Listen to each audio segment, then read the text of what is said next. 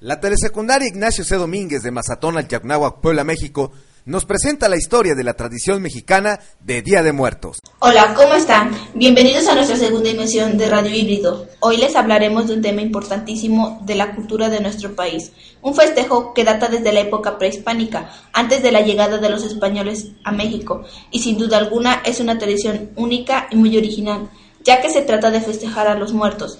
Pero ¿qué les parece si iniciamos con algo de historia sobre este tema? La celebración del Día de Muertos se practica a lo largo de la República Mexicana. Tiene sus orígenes en las culturas mesoamericanas como la mexica, maya, purepecha y totonaca. Se creía que las festividades eran presididas por la diosa Mictecaxihuatl, conocida como la Dama de la Muerte. Actualmente relacionada con la Catrina, se celebraba en el mes de agosto y coincidía con el ciclo agrícola del maíz, calabaza, garbanzo y frijol. Los productos cosechados de la tierra eran parte de la ofrenda. Sin embargo, con la llegada de los españoles, el sincretismo entre las dos costumbres originó lo que es hoy el Día de Muertos. En estas fechas se celebra el ritual que reúne a los vivos con sus parientes, los que murieron.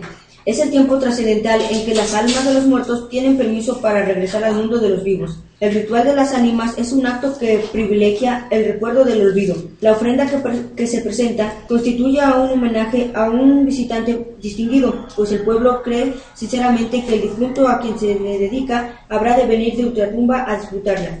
Se compone, entre otras cosas, del tipo pan de muerto, calabaza en tacha y platillos de la culinaria mexicana que en vida fueron de la preferencia del difunto. Para hacerla más grata se emplean también ornatos con flores, papel picado, velas amarillas, calaveras de azúcar, los ahumadores en los que se quema el copal. Según la creencia, el día primero de noviembre se dedica a los muertos chiquitos, es decir, aquellos que murieron siendo niños.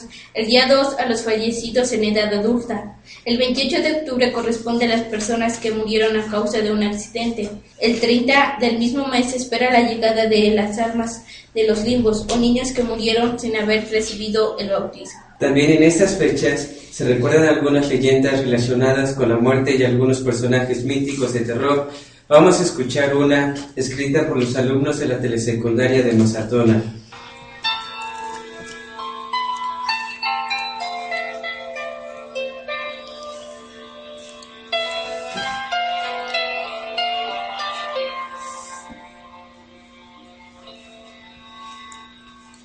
Hace mucho tiempo, en el pueblo de Mazatonal vivía don José, su esposa y su hija. Era una familia muy humilde y a pesar de eso era muy unida.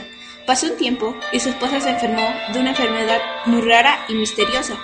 Días después ella murió. Pasaron dos meses y don José notó en su hija un cambio muy repentino, pues ella heredó la enfermedad de su madre y pocos días después ella también murió.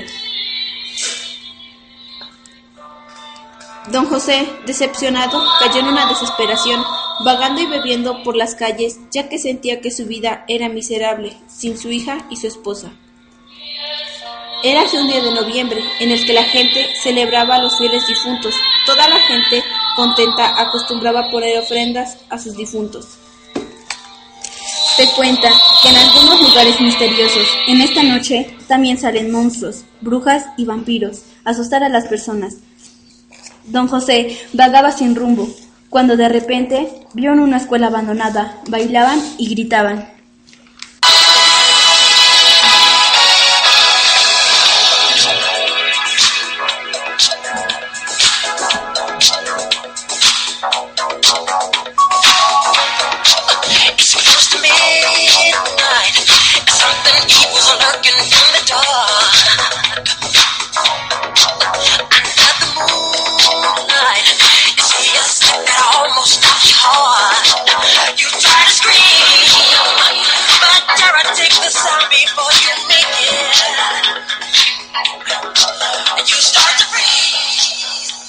Drácula, la Llorona, unas brujas y una diablita, quienes al verlo trataron de sorprenderlo para satisfacer sus deseos terroríficos. Drácula intentó chuparle la sangre. La Llorona quiso llevárselo al río. ¡Ay, mis hijos! Las brujas intentaron hechizarlo y mientras que la diablita lo jaló para llevárselo al infierno. Sin embargo, don José alcoholizado no hizo caso a estos ataques, ya que pensó que se trataba solo de alucinaciones, y siguió, y siguió caminando. Los monstruos, al observar su fracaso, desaparecieron muy enojados para buscar otras víctimas. Pues a mí no me espantan estas cosas, yo no creo, porque son solo visiones. ¿Qué pasa, compadre? ¿Qué le pasa? ¿Por qué va tan enojado? No, compadre, no estoy enojado, solo estoy impresionado. ¿Por qué? ¿Qué le hicieron? ¿O por qué? ¿Quién le hizo enojar? No, nadie, solo visiones, pero eso a mí no me espanta. ¿Vas a poner ofrenda para tu querida esposa e hija? No, ¿para qué? Ya están muertos. ¿De qué sirve ponerles ofrenda? ¿Cómo crees, compadre? Pues para eso son estas fechas, para recordar a nuestros difuntos. Pues yo no creo en eso. Si mi esposa y mi hija se murieron, ya nada lo puede cambiar. Pues bueno, si tú lo quieres ver de ese modo, allá tú. Recuerda que yo te lo advertí. Yo sé lo que hago. Es más, a usted que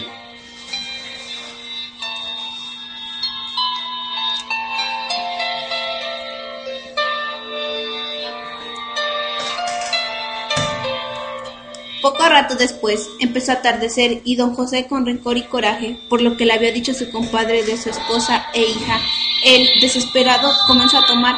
Llegó la noche y don José se fue a su casa. En el transcurso del camino, él iba pensando en lo que le dijo su compadre. Antes de entrar a su casa, pudo ver a su esposa e hija. Ellas iban saliendo de su casa, llorando, pues no llevaba nada, ya que don José no había puesto la ofrenda. Él, impresionado de lo que veían sus ojos, pero aún más angustiado porque los demás difuntos llevaban todo lo que sus familiares les habían puesto. En cambio, su esposa e hija solo llevaban lágrimas y tristeza.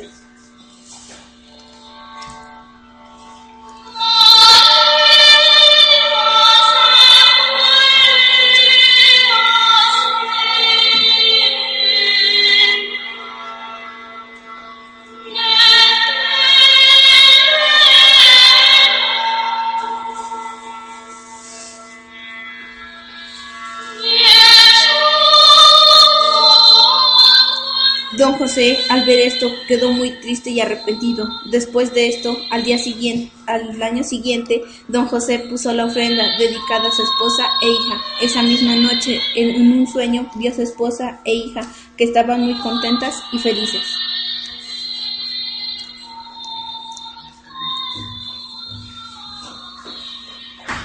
¿Qué les pareció ese relato?